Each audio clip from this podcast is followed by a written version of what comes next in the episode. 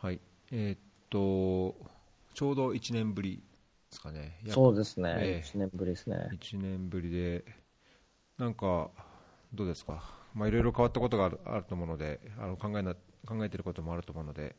その点お伺いしようと思うんですが、僕も前回は確かまだヨルダン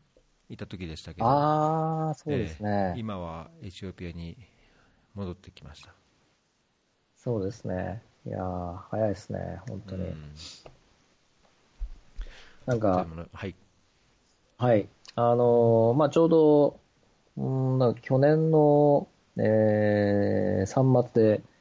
まあ、JICA を辞めて、うんで、今の民間の、まあ、ビジネスコンサルというか、IT コンサルというか、あの方に転職して、で、ちょうど去年の今頃に逸郎さんとこの対話をさせてもらった頃には、いや、なんかこう、今までは、こう、いわゆる国際開発分野で、うん。こう、ICT に詳しい人みたいな、そういうポジションでやっていこうと思ってましたが、今後は、こう、むしろ IT 業界で国際開発に詳しい人って、よりなんかこう、よりニッチな、こう、付加価値が出せそうな、その領域を攻めてきますっていうことを言ってたと思うんですよね。はいはい、でまあ実際、えー転職して1年ちょいやってみて、まあいろいろこうできてることとできないことがあるかなっていうふうにちょっと今感じてるとこですね。おおまあね、民間、まあ、JICA みたいな機関とやっぱりあの普通の会社っていうのでだけでも違うと思いますけども、まあ、なんかその ICT4D とかね IT への関わり方もなんか大きな違いがあるんじゃないかと想像しますけど。どどうですか？転職して1年。どんなそうですね。変化とか違いがありました、はい。あのーまあ JICA にいた時はね、どうしてもこう、組織をこう、なんですかね、回す仕事というか、そういうのがだんだん年齢とともに大きくなってきちゃって、なかなかこう、ICT4D ど真ん中みたいな仕事をできる機会が減ってっちゃったなっていう思いがあったんですけど、うん。まあ、それがまあ転職の一つの理由で、でまあ実際転職してみて今やってる仕事って本当にこう ICT4D ど真ん中的なところをですね、まあやらせてもらってるんで、まあそういう意味では、あの、まあ希望が叶ってるっていうのは大きく、まあ大きなところであるかなとうん思ってます。で、まあ主にね、あの、JICA の出している、えー調査案件だとか、まあそういう、それ以外にも、JICA 以外にも民間企業さんが、まあ途上国に、えー進出したいというところのお手伝いをするっていうような、あのーまあそんな仕事をですね、いくつかやらせてもらっています。うんで、まあそういった意味では、あの、まあ満足してるっては満足してるかなというところですね。であとはやっぱり、まあ会社として、なんですかね、国際開発やってる会社じゃなくて、まあ IT を軸にした、まあビジネスコンサルっていう会社なんで、まあ普通にしてても、まあこう ICT のこう最新情報というか、うん最新のこう技術情報だとかに触れる機会は、まあ、多いは多いので、まあ、そういう点でも、まあ、あのいいかなとは思ってますね。まあ、JICA にいたときは、こう、ね、国際開発業界で IT に詳しい人みたいなポジションを狙いつつも、本当に俺そんな IT に詳しいかみたいな、そういう思いがあったんで、まあそういう意味では、なんかそういう ICT 関係の最新情報を触れられる環境に身を置けてるっていうのはまあいいかなって思ってますね。うーんどなんか、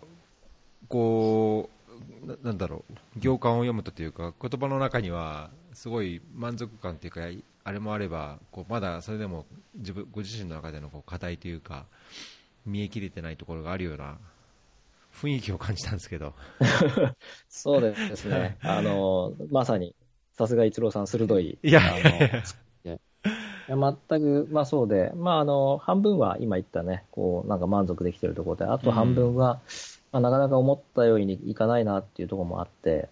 で、まあいくつかあるんですけど、一つは、やっぱりこう、ね、IT 業界で、こう、国際開発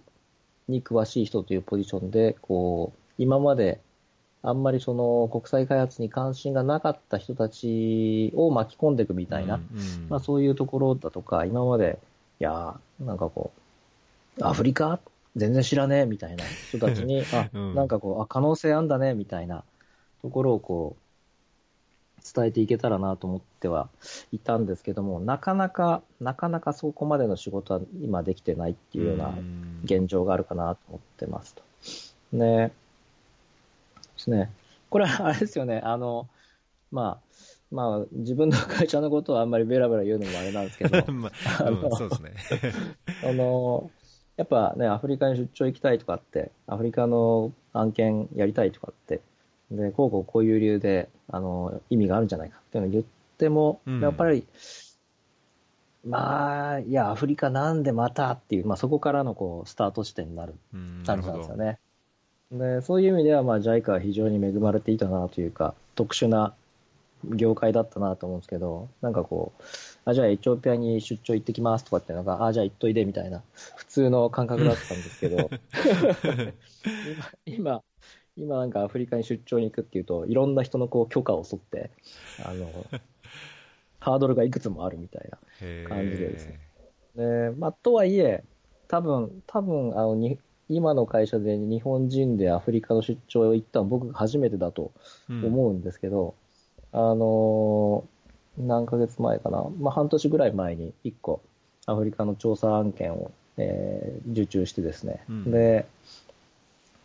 えっ、と、ルワンダに初出張にこの間3月に行ってきたんですけど、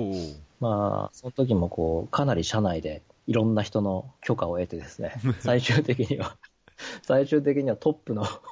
許可まで必要みたいな。おー、すごい。まあ、そんな感じで、えーやってきたんですよね。なので、あーやっぱりなかなかこう、そういうハードルが高いなっていうのを感じてたりですね。まあ、あとはこう、まあ、ODA 業界ではなくて、こう、IT 業界として、こう、なんかこうビジネスとして、こう、ガチで途上国と関わってるみたいな、まあそういうところをやりたいなっていう思いは強かったんですけど、やっぱりどうしても、まあ、いや、途上国で言うと、あの、まあ ODA ならいいけどねと。うんん。日本政府が金出してくれるんならいいけどねっていうような、まあ感じでですね、なかなかこう普通のビジネスとしてはまだまだ成り立たないのかなっていうのをこう感じてますね。まあ成り立たないというか、まあそれが日本の会社のスタンスなんだなと。うんん。だけどなんかそのルワンダだと、あの、はいジジップラインとか、ああいうイノベーションのこう、ね、まあ IT、ガリ、まあゴリゴリの IT ってわけじゃないですけど、なんかそういうイノベーティブな会社があったりとか、まあ、まさにルワンダってそのアフリカの中でも IT 立国を目指すような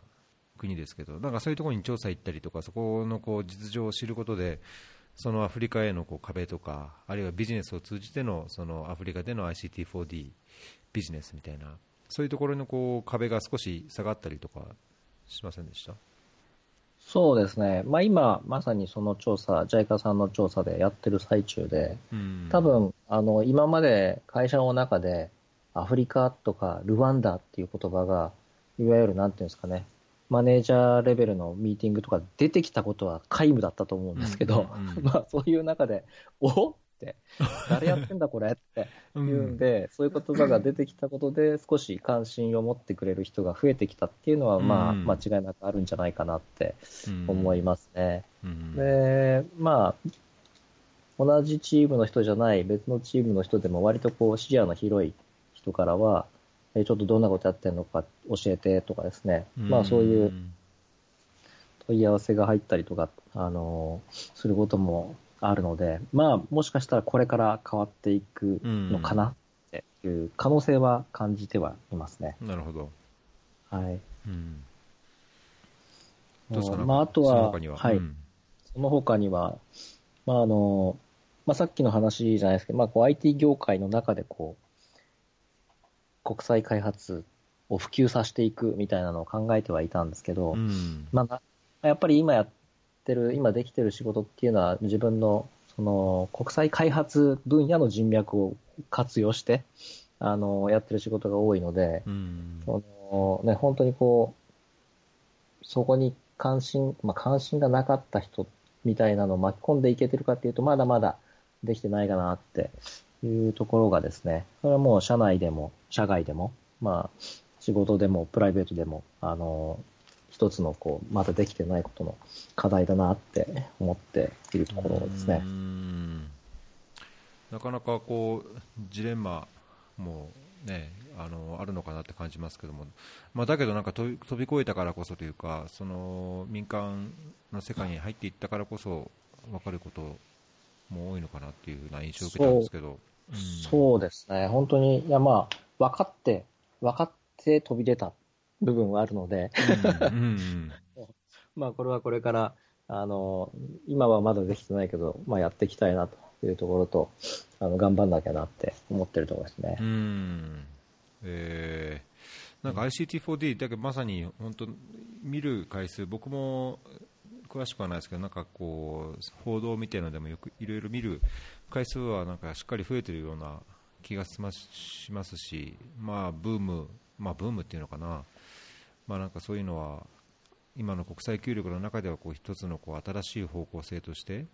あの一つの軸としてあるのかなっていう印象はありますけどね。そうですね。いや、本当に、あの今まさにこう、まあ、少なくとも自分がこの国際開発の仕事を始めてから、いまだかつてないほど、うん、ICT4D は注目を浴びているなというふうに思いますね。うん、で、まあ1年前もその同じようなこと言ってたかもしれないですけど、あのいや、本当になんだろう、最近のこの SDGs を達成するために、こう、民間企業も頑張っていきましょうみたいな、うん、まあそういう盛り上がりが半端なくこう 本格化してきたっていうのと、うん、あとは、まあそこにこう並行して、あの、まあ2015年のあのダボス会議なんかでも、そのデジタル技術の普及が大きなこうメガトレンドになって、世界の経済や社会を変えていくみたいな話があって、まあそれからこう3年ぐらい経って、それがまさにこう世の中に浸透してきた感があるなって思うんですよね。なので、ね、その、まあ国際開発の分野においても、まさにこうデジタル技術をどういうふうに使っていこうかっていうのが、もうまあ、かなり、かなり、あの、多くのところで言及されるようになってきてて、で、まあね、世界銀行だとか、まあ、一郎さんも働いてるあの国連機関だとか、そういうところの方が日本よりかも一歩進んで先にやった感はあるんですけど、まあ最近は、こう、JICA さんの調査案件なんかでも、やたらめったらデジタル技術とかですね、まあイノベーションっていう言葉が使われるようになってきて、で、本当にこう、バズってる感はありますね。で、まあ、一方で、なんかちょっとね、その、注目を浴びてることに対する、なんていうんですかね、あの、若干車に構えた思いもあって。こう、なんていうんですかね、ね、今こう、まあ、10年ぐらい前からずっと、こう、マイノリティだった ICT for Development というところを追っかけてきた人間としては、なんかこう、にわかにこう注目を浴び始めて、浴び始めていることに対して、うん、なんかこう、ね、売れないこう、売れないアイドルを応援してたんだけど、すごいこう、ブレイクし始めて、なんだか寂しいみたいなですね。なんか売れ、売れすぎると興味がなくなってきて、あの、第、第2、第3の売れないアイドルを探し出すみたいな。なんかちょっとそういう、そういう思いも少し芽生えてきつつありますね。おそれじゃあど今後のその 方向性というか、まあ、すごいバズってる ICT4D の中でもこうニッチなニッチな方向にこうどうしても関心が向いちゃうってことなんですか？なんかそれとももう本当 ICT4D そのもの自体もなんかちょっとこう車に構えて見始めてるっていうことなんですか、うん、なんかですね、その、ね、あんまりこう世の中が期待してなかった時には、いやいや可能性があるよっていうのをこう伝えたいなって思いだったんです今逆にこう、あまりにも期待が過剰になりすぎてるような感じがしていて、えー、特になんかこう、まあ、ICT4D っていう文脈というよりかはこう、イノベーション。イノベーション、途上国開発のためには、こう、イノベーションが必要だと。SDGs を2030年に達成するには、今と同じやり方じゃダメ。なんで、こう、新たな、こう、something new、イノベーションが必要で、で、まあ、イノベーションが必要でっていう話の中で、まあ、割とわかりやすいのが、こう、科学技術を使っていきましょうっていう話で、で、多分科学技術って言った時には、こうね、ゲノムだとか、いろんな分野があるけれども、やっぱりこう、身近なのは ICT で、なんでこう ICT を使っていきましょうって ICT4D に、なんですかね、イノベーションの大枠の一コンポーネントとして ICT4D が注目されてるっていうような感じを受けてはいるんですけど、なんかこう、そこに対する期待感があまりにもでかすぎるような気がしていて、うん。うん、なんかこうね、まあ、なんていうんですか、こう、今、よく、あのー、10年ぐらい前からは ICT をこう途上国で使おうってなると、なんかこう、ICT を使うっていうテクノロジードリブンな、こう、プロジェクトが増えてきちゃって、うん、で、なんか本末転倒で終わっちゃうみたいな、それがよくある失敗って言われてたんですけど、今まさにそういう感じのことが、なんかイノベーションドリブンみたいな感じで、起きつつあるような気がしてならないんですよね。なるほど。うん、なんか、別に、イノ、まあさらに言えばこう、イノベーションっていう定義がかなりこう曖昧で、ねまあ自分自身も使っている言葉ではあるものの、まあなんかこう、どっからどこまでがイノベーション定義なんだ多分、そんなに気にしないで使っちゃってるんですよね。うんうんそういう中で、なんかこう、ついついかっこいい感じなんで、あの、イノベーションが必要だとかですね、イノベーションを起こしていこう。言うんだけども、うん、本当にそうなのかなって いうのは若干、こう、不思議な、まあ不思議なというか若干こう、うがった見方を最近していて、あの、まあもし、まあちょこちょこ昔ブログにも書いたんですけど、あの、イノベーション、イノベーションって言ってるけど、それじゃダメじゃないの？と。うん、もしくはイノベーション別にいらねえんじゃねえの？っていうことをすごい言いたいなって思ってるんですけど、一方で今なんかその科学技術を有効活用していこうとかですね、あの ICT を有効活用していこうっていう仕事をしているので、なかなか言いづらいみたいな。なるほどね。まあ、なんか僕の、そのなんだろう、ICT4D とか、あの、民間企業っていう視点ではないかもしれないですけど、その援助協会的な視点で、まあ僕、少なくとも僕的に感じるところとしては、まあ、なんかその社会課題とかその、えー、なんだろう貧困国のその課題解決においていろんなこうやっぱりなんだろう頭打ちになっているというか、あのどんな事業をこれまでやってきても、まあ、実質的には多分貧困絶対的貧困の人の数が減ってるしとか、あのなんだかこう良くなっているところ改善しているところはあるものの何かその援助協会的にもこう売り、そのバズワードっていうのもそうですけど、うん、なんかこうやるとこういう効果が出るとかっていう、まあ、その民間資金を導入していかないと、いわゆる ODA、公的資金だけでは、もう援助業界が成り立たないっていう現状からすると、そういう民間企業をうまく取り込むような、まあ、そこにそこに投資や、なんだろう、民間企業のこうなんだろうな、あの参入をこう促すようなものがないと、うんまあ、なかなか援助業界もやっていけないっていう実情があるのかなっていうのは、もうここ10年弱ぐらい思ってて、うん、まあ、その中でやっぱ ICT4D とかね、そのイノベーション、まさにイノベーションっていうところだと、まあ、いわゆる援助機関とか二国間援助でやるにあたってもやっぱりその民間のノウハウとかあまあ調査研究みたいなところも含めて必要なので、まあ、そこをこう取り込まざるを 得なくなっているのが援助業界そのものなのかなっていう気がするんですよね。まあ、多少、なんか少し見見方、同じようなこと言ってるようで、あの視点、見方が違うのか、視点が違うのかっていう、ちょっとず違いはあるかもしれないですけど、なんか現場で見る限りだと、なんかそういうバズワードを入れとくと、やはりお金が集まりやすいとか、あるいはなんか、まあ、本当にそのイノベーション的な視点を含めることで今まで思いつかなかったようなこうより持続的な改善になるとかっていうのがやっぱり空気感としてはあるので、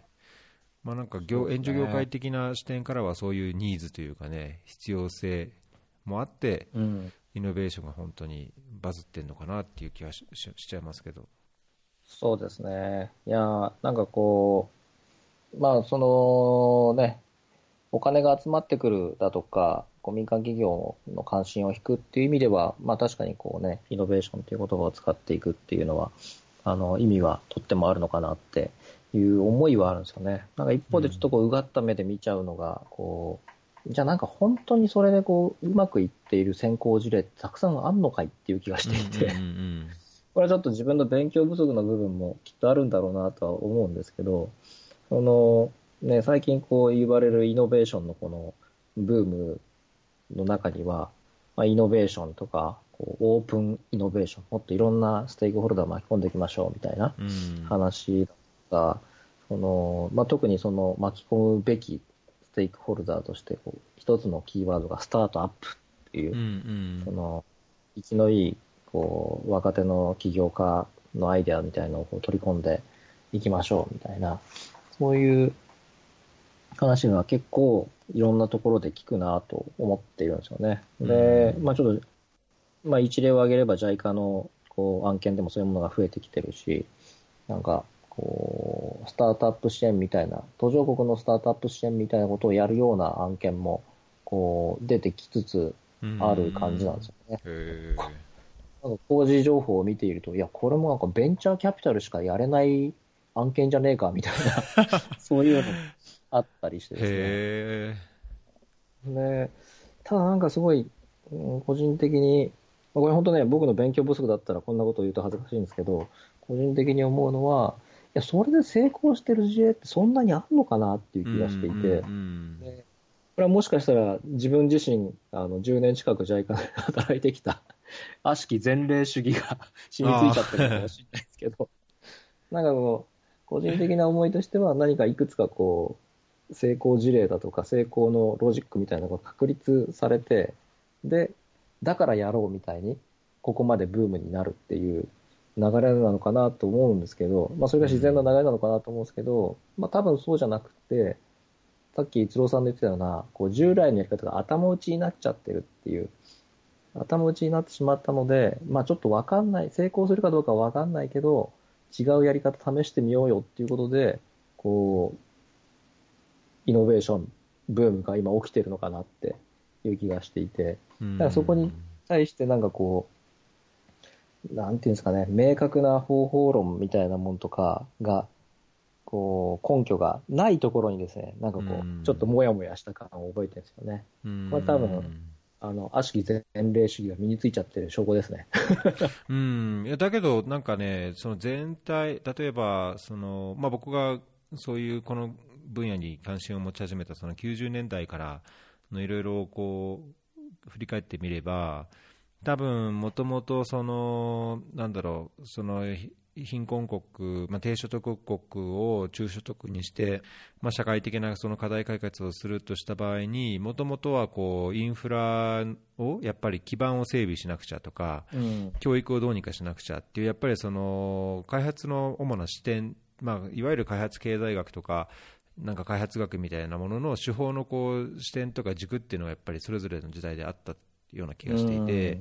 もともとそのインフラや、なんだろう、その基礎整備みたいなものから、あのいや、そもそもその、なんだろう、エンパワーメントを必要としている人たちが主体になるようなその参加型っていうのにならなきゃいけない。で参加型にしたもののどうするかというと、じゃあ今度、いや、やっぱりそのツールとなるようなファイナンシングが問題だから、マイクロファイナンスとか、マイクロクレジットをするとか、まあ、やっぱりそのなんかそのその時その時でイノベーションと言われるようななんか開発のこう新しいそのどうにかより良い方向、まあ、効果的でかつ効率的にこう課題解決していこうっていうのは手法としてやっぱりいろいろブームみたいなのがあったと思うんですよね。だその中でやっぱり、う、ね、ん、今のその時代、まあ、そもそも時代がね、その ICT とか、イノベーティブなこととか、まあ、経済時代がそういうのが軸になりつつある中で、まあ、それは援助というか、開発協力、国際開発においても、まあ、それが一つのやっぱり軸にならざるを得ない時代にはなってるのかなっていうところもあるんですかね。そうですね。今なんか逸郎さんの説明を聞いていて、確かにそうだなすごいなんか、腑に落ちる感がありましたね。あそうですか。確かにこう、まあそもそも、そもそももう昔からトレンドがこう、うん。あって、トレンドが盛り上がってはやっぱりダメだったっていう、こう、反省があったりして、また次のトレンドが出てきたりとか、そうそう、ね。うん、そんな気はしますよね。そうですね。ここはできたけど、ここはできなかったから、じゃあ次のトレンドはそのできなかったところにフォーカスしてみたいな。うんなんか、まあ、インインフラ系のね、こう、援助と、この、ヒューマンキャピタル系の、こう、いわゆるソフト系の援助の、なんか、波の浮き沈みってまさにそんな感じですよね。うんそうそうそう、なんか、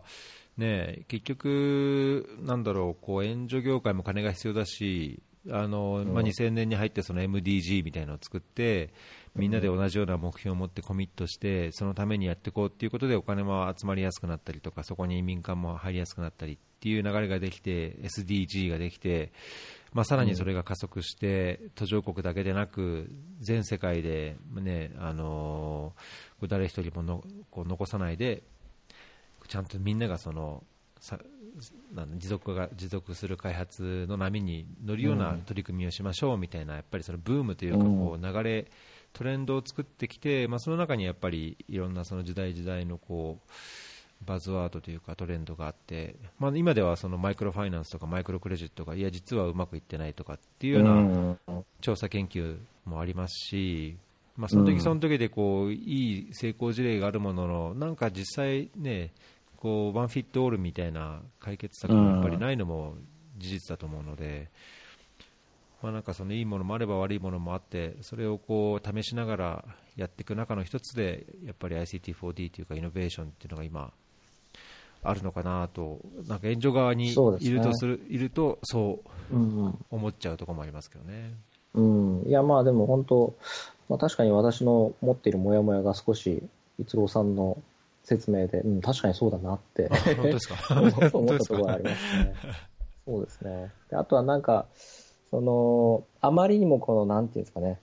今まで下火だった、あまり注目を浴びてなかった ICT4D っていう領域に、突然とこう、光がうん急速に当てられ始めてることに対する戸惑いが多分僕の中にあるような気がします。おーうん。で、まあなんか、多分、まあどうなのかな？わかんないですけど、うん。いきなりね、なんかそういう方向にやろうやろうよと言われたって、なかなかそうはいかないんじゃないかなっていう、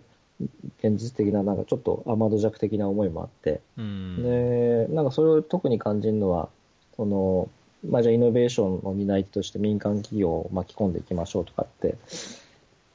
いう感じで開発業界はか考えると思うんですけど、なんか民間企業の方は民間企業の方で、うん、そこまで盛り上がってないんじゃないかなっていうような、んうん、なんか、こういう民間企業側と援助機関側のギャップみたいなものも、あの、まあ、昔からあったとは思うんですけど、その、今民間企業側に身を置いていると、より感じる部分はありますね。あーうん。なるほどね。やっぱ、うん、さっきお話ししたみたいに、やっぱり今自分の会社で、あの、途上国の仕事とかアフリカとかって言っただけで、うん。え、何それ？みたいな。えー まあ、そういう反応は結構あるし、で、まあ、いろいろ民間企業の人たちと話を、まあ、プライベートでもしたり、仕事でもしたりする中で、やっぱみんなこう、いや、アフリカやりたいんだよね、みたいな人たちって、会社の中では割とマイノリティが大多数で、うん。うん、なんかそういうのを見てると、ああ、やっぱり、なかなかこう、援助、こ国際開発側が盛り上がってるようには盛り上がってないのかなって、うん、そこの温度差すごい感じたりですね。うん。あとは、何かな、その、うん、まあまあなんかこう、まあかまあ、会社によりけりでもあるんですけどね、逆にこう、大きい会社になれば、いやもうそんなとこ今更？言われなくても昔から注目してましたみたいな、あのやりはしないけど、ウォッチングはしてましたよ。みたいなうんうね。ん。うん。で、その援援助としてやるときに、じゃあ何がメリットなのかっていう話になったりもするんですけど、いや、なんか別にそんなにこう、援助として、いやー、やるメリットないんじゃないかとか、あのやろうと思えばもう自社で、ビジネスであのやっていくから、なんかあえてこう連携するメリットがそんなないんじゃないかみたいな、そんな話もですね、あの、感じることはありますね。これは別にあの、JICA の案件を言ってるわけではないんですけど、うんうんやっぱこう、いわゆる、こう、政府系の、あの、スキームを活用したりしてやることで、まあもちろん、あの、メリットもあるけれども、なんかこう、どうしてもスピード感が遅くなっちゃうだとか、あの、やるべきことが増えちゃうだとかですね。うんうんうんまあ、そういう、まあ、デメリットを感じる民間側の会社も多いんだなっていうのを、なんかすごい改めて、あの、この1年で感じましたね。うーうんん。いや、なんか前前職、JICA にいた時は割とこう、ね、JICA と組めるってすげえメリットだろうって思ってたんですけど、まあそういう、もちろんそれはメリットに感じる会社もあるんですけど、きっと会社の規模だとか、会社の戦略だとかによりけりで、うんいや実はあのそこまでメリットじゃねえやって思ってる人も多いんだなって。なるほど、うん、うんなるほどね。いや、僕は、なんだろう、その、竹内さんが言う ICT4D と、こう、なんだろうな、多少のズレというか違いもあるのかもしれないですけど、こう実際にこう援助、まあ、国際協力、開発協力に携わる側として、あのまあ、ツールとしての ICT みたいなものは、すごい日々、こう存在感を感じてるんですけど、いくつかなんか最近でもあの関わっていうか見てあの面白いなと思ったのがあの僕今緊急人道支援に近いことやってて、はい。でなんだろうこう、まあ、紛争地とかなんか被災地とかで、まあ、日本のいわゆるなんだこう地震後こう被災した方がこう仮設住宅とかあの学校の体育館とかにいるようなケースってあるじゃないですか、そういう人に対して、そのふ食料配給とか、まあ、必要な生活物資を配給する際に、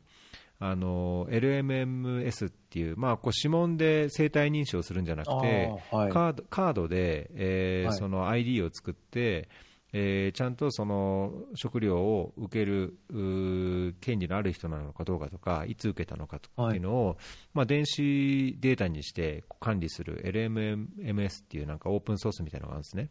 で、はい。結構いろんなおあのたくさんの N- NGO がそれ活用して、まあ、国連機関もそれに賛同して適用している国もある適用してこう支援している国もあるんですけど、まあ、なんかやっぱその、もともとはその紙で、えーその被災者のこう、えー世帯主を登録して、えー世帯の人数を確認して、全部それに基づいて必要な食料の量とか、あのまあ、水水まあ、僕、水衛生なので、水衛生のサービスのこうニーズをこうデータ化するようなのが一般的だったんですけども、まあ、それがより電子化されて、効率的に、かつその、被災した場合って、その近隣の市町村からこう同じようにその食料をもタダでもらおうとかっていうような、まあ、悪いケースもなくはないので、まあ、そういうフリーライダーみたいな人をこうちゃんと除外するというか、あのええ。適切なサービス配給をするために、そういう LMMS っていうのがあのサービスがあるんですけど、まあ、そういうのがあったりとか、水だとやっぱり水ってこうポイントが GPS でも把握できるポイントに、まあ、いあのタップってなんていうの？この蛇口があったりあるいははい。水源があったり、その物理的にこうどこに何があるかっていうのも把握ししなくちゃいけない上にその質がどうなのかちゃんと水が出るのかとか水質が変わってないかとか、水量がどうなのかとかそういう質的なところもデータとしては把握するといろいろな改善ができるのでそういう、なんだ物うーんと量と質のデータをこうデータ化してかつモバイルテクノロジーを使うようなサービスっていうのはいろんなのが出てて、なんか欧米、欧米、欧米っていうのかな、ヨーロッパ企業は特にアフリカではなんかそういう ICT っ的なツールをよく売り込むことがあったり、いろんなカンファレンスとか、あのセミナーみたいなのに出ると、マーケットプレイスみたいなのが絶対用意されてて、あのまあ、数社のそういうテクノロジーを使ったあサービス改善みたいな会社が来て、まあ、自分たちのセールスピッチをしたりとかしてるんですね。だからなんかその実務側としてはそういう ICT4D っていうのがいろんなこう事業効率を改善するし、あとその支援の質っていうんですかね。そのターゲティングする上でもあのむやみやたらにこう人を対象とするとやっぱりコストも上がってしまうので、本当に必要な人に対して必要なサービスをどう提供するかっていうのをまあ、効率的にやる上でもそういう ICT っていう ICT4D みたいないろんなツールがますます今後広がるんじゃないかなと思うのでなんかこちら側が多分あの竹内さんもそうなのかもしれないですけど こちら側にいると、その需要というかニーズというか、まあ、アイディアがあればなのかその技術がちゃんとこう確立されればなのか分かんないですけどもニーズは非常に大きくて、ビジネスチャンスっていうものは結構広くあるんじゃないかと思っちゃうんですけど、会社側からすると、いや、そのマーケット規模なのか、歳入のこう見込みなのかっていう点からすると、なかなかまだ開発援助業界はそこまで魅力にないっていうことなんですかね。そうですね。いや、今なんか、その LM、MS の話はとても面白いなって思って聞いてたんですけど、なんかなかなかうん。いやもちろんそういう可能性はね、あの、たくさんあると思うし、あの、ゆえに、これだけこう ICT4D の注目を浴びてるっていうのは、もうまさにその通りだなというふうに思いますね。なんか一方で、その、やっぱ日本の、まあ会社さんとこう、を見ていると、まあ自分の会社も含めてですけどね、うん、やっぱこう、途上国で出てく、まあしかもこうアフリカみたいな、ちょっと日本からは遠いところに出てくってなっていくと、まあ、割とこう、まあなんですかね、こうでかいビジネスが見込めないと、あの、出ていけない部分っていうのはあるのかなっていう気はしますね。まあそれがね、あの、スタートアップみたいな会社だったらまた違うのかなとは思うんですけど、なんかそこがこう、スタートアップだったらいろいろ出ていけるけど、やっぱすぐお金にならないと、あの、続かなくなっちゃうっていう体力の問題がある。一方なんかこうね、それなりの規模の会社さんだと、あの、出ていく体力はあるんだけど、まあ、じゃあ、それが果たして何億のビジネスになるのと。100億、まあ、最低100億のビジネスにならないんだったら、そもそも出ていく価値がないみたいな、うん、まあそういう判断になっちゃうみたいなところで、なかなかこう、ジレンマがあるのかなっていう気はしますね。うん。まあ、多分開発側に僕もいた時にはそこまでなんかシビアには考えなかった部分があるんですけど、すみません、僕だけだったら あれなんですけどね、いや、可能性あるじゃんみたいなふうに思ってたんですけど、まあ、実際やる側、民間側にとっては、まあ、今言ったみたいなハードルっていうのはつきまとうのかなっていう気はしますね。うん。確かにね、ビジネスである限りはやっぱりそういうなんだろう、まあ、ビジネスとしてどう、まあ、時間的なスパンも含めて短期的にどうかとか中長期的にどうかっていう、そのね、いろんな考える視点っていうのはやっぱ開発だけを見る我々とはまた違うところはあるのは事実でしょうけどね。うん。まあね、でもまあきっとうまいやり方はあってね、そのね、ルワンダのジップラインの例なんかは、きっと、私もあんまり詳しくはないですけど、あれがそのまんま今、ルワンダでじゃんじゃん儲かってるかっていうと別に儲かってるわけじゃないと思うんですよね。まあ、それでも、アメリカじゃ規制が厳しくてできなかったっていうことを、まあ、ルワンダだったらできるっていうんでやってるっていう。まあ、それと多分うまくいったら、まあ、それを、あのー、もしかしたらルワンダじゃない国で横展開して、で、儲かるのかもしれないみたいな。まあ、そういう、なんかこう、やり方もあるとは思うんですよね。うんなんかガーナに展開するとかっていう話ですよね。うん、そうですね。あとなんか似たようなケースで、ちょうどエチオピアのケースで、なんかちらっとニュースで見たら、まあアメリカの会社、民間の会社と、また IBM みたいな、ああいう大きいところと、あと、アメリカの US、USAID なんかがこう、タッグを組んで、こう地下水の利用状況をこう衛星データとかを使って、あとセンサーとかを使ってモニタリングするような、まあ、そういうサービスを、なんかエチオピアとどこだったかな、もう一カ国ぐらいアフリカで始めますと。うんで、まあ、やっぱりその後の出口としてあるのは、それがそのまんまエチオピアで儲かるっていう話じゃなくて、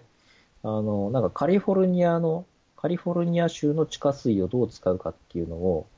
今後、将来的に考えていかないといけないっていう大きな課題が、どうもアメリカにはあるみたいで、うん。で、まあそこで培った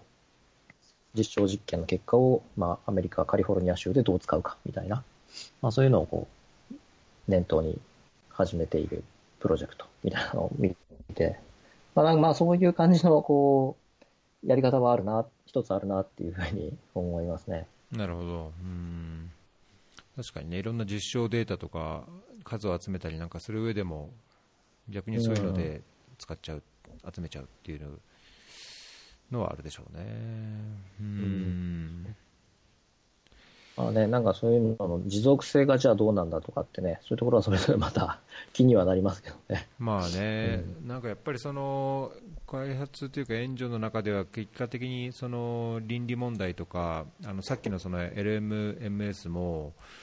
あじゃあ個人情報としてのそのプロテクションとかあのプライバシーの問題がどうなのかっていうとやっぱりまあそこまでなんか話を聞いた限りでは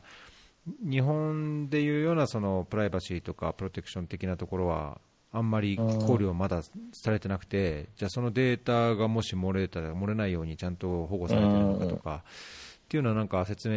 聞いたときはなんか曖昧だったんですね。もちろんそれやってないわけじゃないでしょうけど、なんかこう実験的にやっぱやることのなんかまだこうなんていうのかな、まあ無責任とは言わないけども、うん。あくまでもこうパイロットというようなレベルだとなかなかそのおっしゃるような持続性とか本当の効果についてのこう姿勢みたいなところは、まあ、まだまだ課題はあるのが現実かなっていうところは感じましたね。ですね。なんかね、その、まあ、ただ、そういうことができるようになってきたっていう、ね、それ、まあ、先ほどの話じゃないですけど、まあ、ワンショットでね、全部解決できるソリューションはないわけなんで、まあ、選択肢として今までなかった、そういう選択肢が広がったっていうのは、すごいいいことだなとは思いますね。うん。まあ、だからそういう意味では、ね、普通のスタートアップもそのなんだろう投資家がいてそれを、まあ、100社あったら100社全部が成功するわけじゃないからだけどもやっぱりそれに投資する人がいて、まあ、それがあってのスタートアップっていうような性質を考えると、まあ、途上国でのその開発事業における ICT4D、イノベーションとしての ICT4D の適用に対しても、やっぱり民間企業の関わり方としては、そこで簡単にこう一攫千金のビジネスチャンスがすぐにあるというよりは、どうなるか分からないけども、やっぱり公的資金の支援を受けて、あのまあ、自分たちのその技術開発にもつながるしとか、ゆくゆくのこう何かにもつながるしっていう、なんかこう、ある意味いいいいインセンティブがなないと、まあ、それは日本企業なんかもちろんでしょうけど、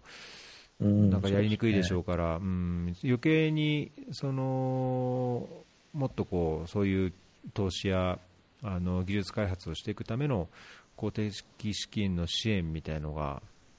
やっぱりないとそうですねやりにくいですよね。うん。なんか今、あの、一郎さんにお伺いしたいんですけど、なんかどうしても、ね、私みたいに日本の ODA 業界でやってた人間にすると、なかなか ODA って失敗を許さないというか、うんなんかこう公的資金を使うからにはそれなりに成果を出さなきゃみたいな、そういう思いがすごい強い気がするんですけど、逆に国際機関だとかって、そういうところは、あの違うこう文化があったりするんですかね。これはトライアルだからみたいな。いやー僕が多分目にしてるのは大体例えば全くどこも適用してない技術っていうかツールを入れるってことはあんま見見たことがなくて、まあ、そもそも今、まあユニセフ来てもまだ1年ぐらいなのであのそれでも限られますけども、前、エチオピア行った時も、そのまあ、JICA でしたけど、ユニセフとか、あの責任とかと、そのドナーグループのコーディネーションやってたので、まあ、その時の話を聞く、まあ、もろもろを踏まえて、限られたあの知見からですけども、大体、うん、まあ、今の LM LM LMMS も、その前水でやった、なんか M ウォーターとかアクボとか、いろんなそのヨーロッパ系の会社のツールがあるんですが、大体僕が目にする頃には、いや、これ、もうあのユニセフでどこの国で使ってますとか、例えばそのディフィットのあの支援でここでやってますとか、USAID でこうやってますとか、まあ、大体どっかがなんかやって、もうすでにある程度のこう実証というか、あの有効性というか、あのいい点があったんですよ、だからこの国でもどうですか？みたいなのが多かったんですね。なので、うんとまあ、最初にどっかがやらなければっていうのはあるのは事実なんですけども、まあ、何かしらその必要に駆られてというか、あまあ、そういう、ね、セールスピッチをどこでもするんでしょうけど、いやこういう問題が一般的なので、このツールを使うとこういうような改善ができますよ、だから入れませんか？でしかもその初期投資としてこんだけで済みますし、持続あの例えばそのインターネットのないようなエチオピアでもこういうようなデータサービスの管理ができますとか、うん、まあ、そういうのをこうピッチしてくるので、まあ、なんかどっかが一度紙あのこう手を出すと、まあ、それに応じてこうまたみんなもこう手を出していく。でそれが広がっていって、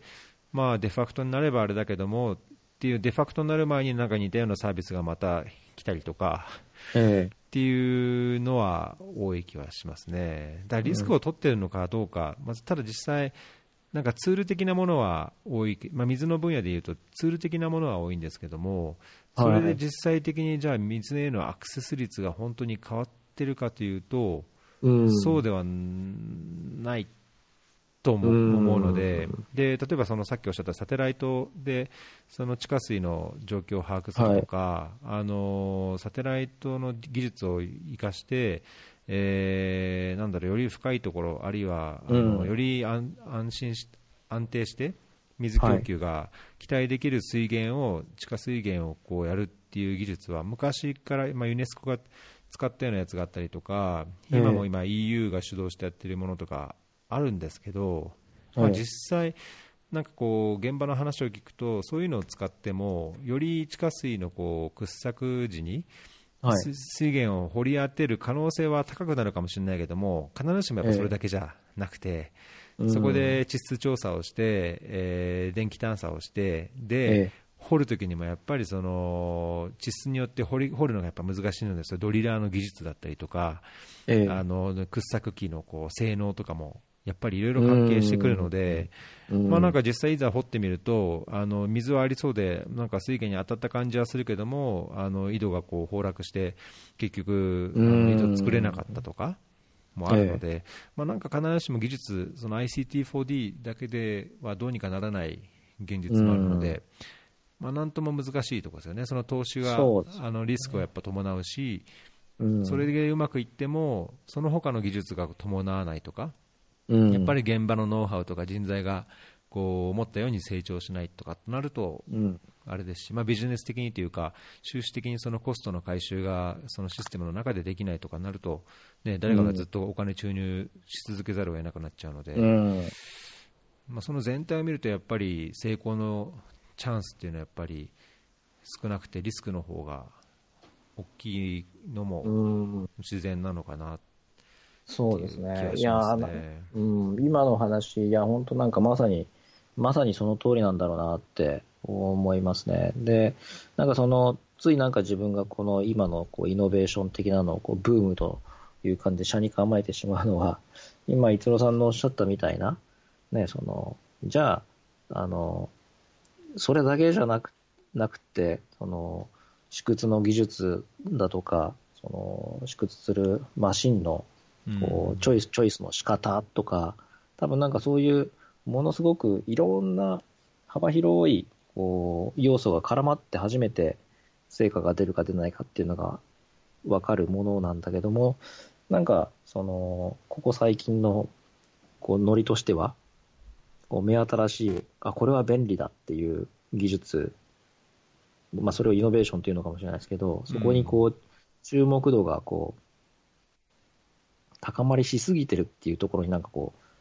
う、まあなんですかね、違和感というか、感じちゃうんですよね。うんもうちょっとこう、冷静なこう、感じで、いやーまあ言うても、まあそれこそね、ICT4D プロジェクトって2000年の頃に盛り上がったけど、うんでも結構やっぱ失敗したんだよね。っていう、なんかそういう議論をする人があんまりいないなっていう気がしていて、今の一郎さんのね、例え話みたいな話をこう、しつつ、議論がね、前に進んでいけばいいのになって、すごい感じてはいるんですよね。なるほどね、ううんん。まあ、やっぱなんかその問題、その解決したい問題に対して、その ICT4D なりイノベーションなりで、どの部分をどの程度までそれを解決できるのかっていう、うんやっぱりその全体的なも問題分析っていうのは、あのしっかりされるべきなうんかなっていうところですかね。まあ、そのブームや、なんだろうこうお金の集集まりやすいやり方に偏らずに実際、じゃあその問題に対してじゃあ ICT4D やイノベーションでどこまでできてただそれとは違うその人的要素とか、うん。なんだろうそういうところがじゃあどういう課題があるのかっていう全体の問題分析の中でのその ICT4D がどう位置づけられるのかっていう,、うん。こう俯瞰的なこう見方っていうのそうですね。ん。まあ、開発そこはやっぱり開発に関わる人がうん。やるのかな、やるべき、忘れちゃいけないべきとこかなとは思いますけどね。そうですね。なんかね、そこがやっぱり重要なんだけど、うん、なんかそこ若干欠けている雰囲気を今は感じざるを得ないなっていうのが、ううんん、もうこの民間側の役割としてはやっぱりその自分たちの技術とそのノウハウでその ICT4D なりイノベーションでできるところをやるべきなんじゃないですかね。でそのそれ以外のそのいやその国の特徴とかコンテクストの中でいや財政状況がこう経済状況がこういや社会的な状況慣習がこうだからこうあるべきだっていうのはやっぱりそのもっとその開発なりうん、違うところで、まあ、公的機関とか、ね、政府も含めて見るべきで、うんなんか民間としてはやっぱり、うん、自分たちの技術を生かして、それを売りにして、さらにそれがその収益につながって、横展開に広がるっていうのを見見るっていうのは、まあ、至極当然っていうか、そうですね。それはそれで、うん、それはそれでいいのかなっていう気もしますけど。うん、いや、まあ本当そうですね。なんかね、そこのコーディネーションというか、役割分担みたいなところがね、あの、きっちりできたらいいだろうなって思いながらも、うん。まあ、それをやんなきゃいけないですね。それ それをやんなきゃ、やんなきゃいけないですね。それを、それ自分がやれよっていう話なんですけど。なんかだけど、まだまだ、あれですね、竹内さんは、そこにこう、満足したあぐらをかかずに、違うところにもこう、チャレンジしていきそうなっていうか、まあその組織の、こう、組織を変えていくっていうのも含めて、うん。そうですね。うん。まあ、やっぱりなんか、うーん、まあ言うても、そのね、いやさっき役割分担っていう話がありましたけど、やっぱり開発、途上国開発やってるグループと民間企業って、やっぱりまだ距離結構あるなって、う。ーん、役割分担をしましょうっていう議論をする前に、やっぱそこの距離感縮めなきゃいけないのかなっていう気もしますね。お互いのこう、っている常識だとか、あの根本的なこう、ロジックが違うまんま会話をしてもなかなか噛み合わないと思うので、で、やっぱりその、噛み合わないこと結構あるなって転職してみて、こう自分自身が会社の人噛み合わねえなって 思ったりすることもあるので、まあそこは、まああえてこう、両方の領域をこう見れる立場に今なった、こう自分の強みと思って、あの、距離縮めるようなことをしていきたいなってすごい思いますね。うーんとりあえずはじゃあまだみまだまだ民間で、そうですね。まあ民間企業で、まあもう少しやって、まあただ、もう一つは全くこう別の視点として、あの、ね、今さ、例えば日本の民間企業さんがアフリカに進出するお手伝いの仕事をしていますとか、したいですとかって言いながらも、じゃあお前やったのかよって言われると、いや、僕はあの、コンサルですとか、いや、僕は JICA っていう、すごい説得力がねえなって自分で思っているので、まあ、ゆくゆくはなんか、自分自身でもやれたらいいなっていう思いはずっとありますね。うんまあまあ、これ言うは安しで、なかなか難しいんですけど、まあでもそこは、あの、あもう結構いい年になりつつありますが、あの、可能性は頑張って追求していきたいなと思っているところです。いや、そうですね。楽しみですね。はい。まあ、いやいや、言うは安しでも、その、言うことさえもしないとかね、あの、思いもこう、秘めてるだけっていうと、さらに安しというか、さらにあんまり良くないと思うので、まず言った上で、こう、そこに向かってやり続けることを大切だなと僕自身思うから、なんか、それは、なんか応援したいですね。あ、ありがとうございます。優しい言葉をありがとうございます。優しい、いやいや、いや、僕も結構口だけ、口だけね、こう、理想を語る方なので、そういう同じ、えーあの、なんだろう、こう、岩安しなんだけどなっていう思いに常にぶつかるので、まあ僕なりにそれがわ分かる気がするっていう感じなんですけどね。いや、あその、まあ、ぜひ、あの、これを聞いていただいている方で、一緒にこの ICT4D の領域でやりたいという人がいれば、ぜひご連絡ください。そうですね。ご連絡はこのブロブログからそうですね。ブログから問い合わせができるようになってます。コンタクトはいのと。こですね。はい。ねそうですね。はい。なんか ICT4D 扱うエピソードも増やせればと思うので、また、えーあ、ありがとうございます。ちょっとね、あの、今日のお話は私のなんかこう、もやもやしたところを、逸郎さんに、あの、相談する的な 回になってしまったんですけど、あの、でもお話ししたことで、あの、とても得るものがありました。いやなんかだけどね、僕もこう限られた知識というか、あのー個人的なこう偏った見方だと思うので、なんか聞いた方の中にもっと ICT について知ってる方とか、あるいはその、ね、違ういろんな援助機関でのこういろんな経験、NGO での経験知ってる方がもしいれば、なんかこう、ツイッターとかコメントいただければ嬉しいですけどね。そうですね。本当です。うんいや、私も本当にこう、うん、迷い迷い、迷い迷いやってます。いやいやいやいや、みんなそ、うんやっぱそうだと思いますけどね、まあ、迷わない方がなんかやっぱ危ない気はしますよ。そうですね。うん。はい。そんな、そんなとこですかね、じゃあ、今日は。はい、そうですなんねか。、他にあります？宣伝、宣伝や告知や。あ、そうですね。あのー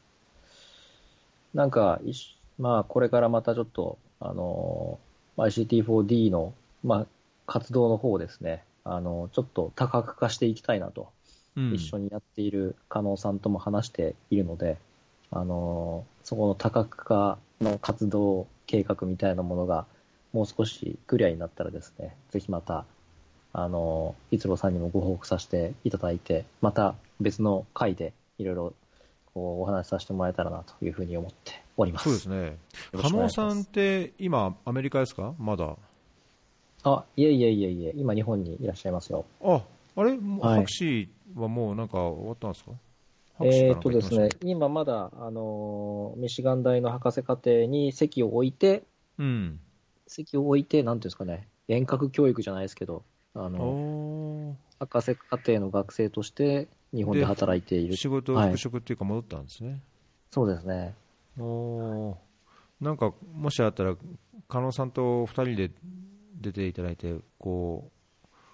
う、おあ、二人のいいですね。お二人でこう、ねね、僕なんかこう、本当素人が入ってやるやるよりも、こう、二人でこう、なんかすごいコアな、あああだこうだの話をしてもらって、僕がへえみたいな。